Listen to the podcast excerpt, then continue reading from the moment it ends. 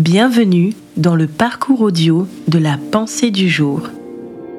Redoubler d'efforts de Patrice Martorano. C'est pourquoi, frères, puisque Dieu vous a appelé et choisi, redoublez d'efforts.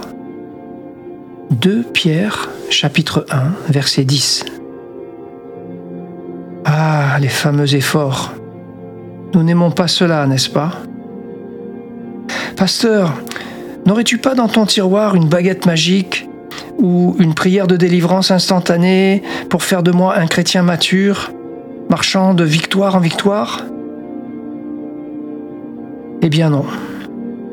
D'ailleurs, si quelqu'un vous propose cela, vous avez affaire à un charlatan profitant de votre désespoir, ou bien encore à un ignorant.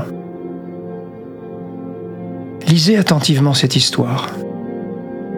Un jour, un homme trouva un cocon de papillon dans lequel une petite fente apparut.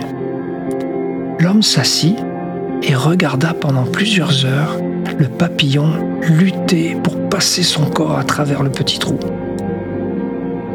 Tout à coup, le papillon arrêta de faire des progrès.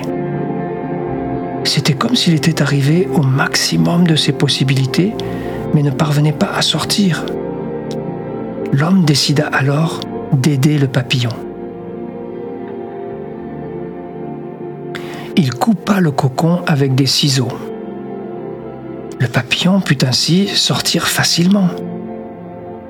Mais il avait un corps gonflé et des ailes petites et ratatinées. L'homme continua d'observer le papillon, pensant qu'à un moment donné, les ailes grossiraient et seraient capables de supporter le corps mais rien n'arriva. Le papillon passa le reste de sa vie avec un corps gonflé et des ailes atrophiées. Il n'a jamais été capable de voler.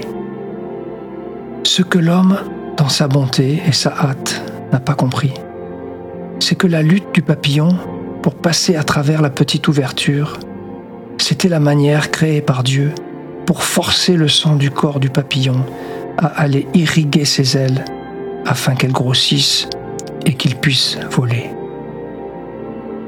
Parfois, les efforts sont exactement ce dont nous avons besoin dans nos vies.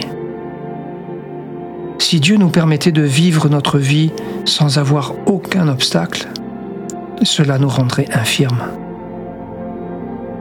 Nous ne serions jamais aussi forts que ce que nous pourrions être. Nous ne pourrions jamais voler.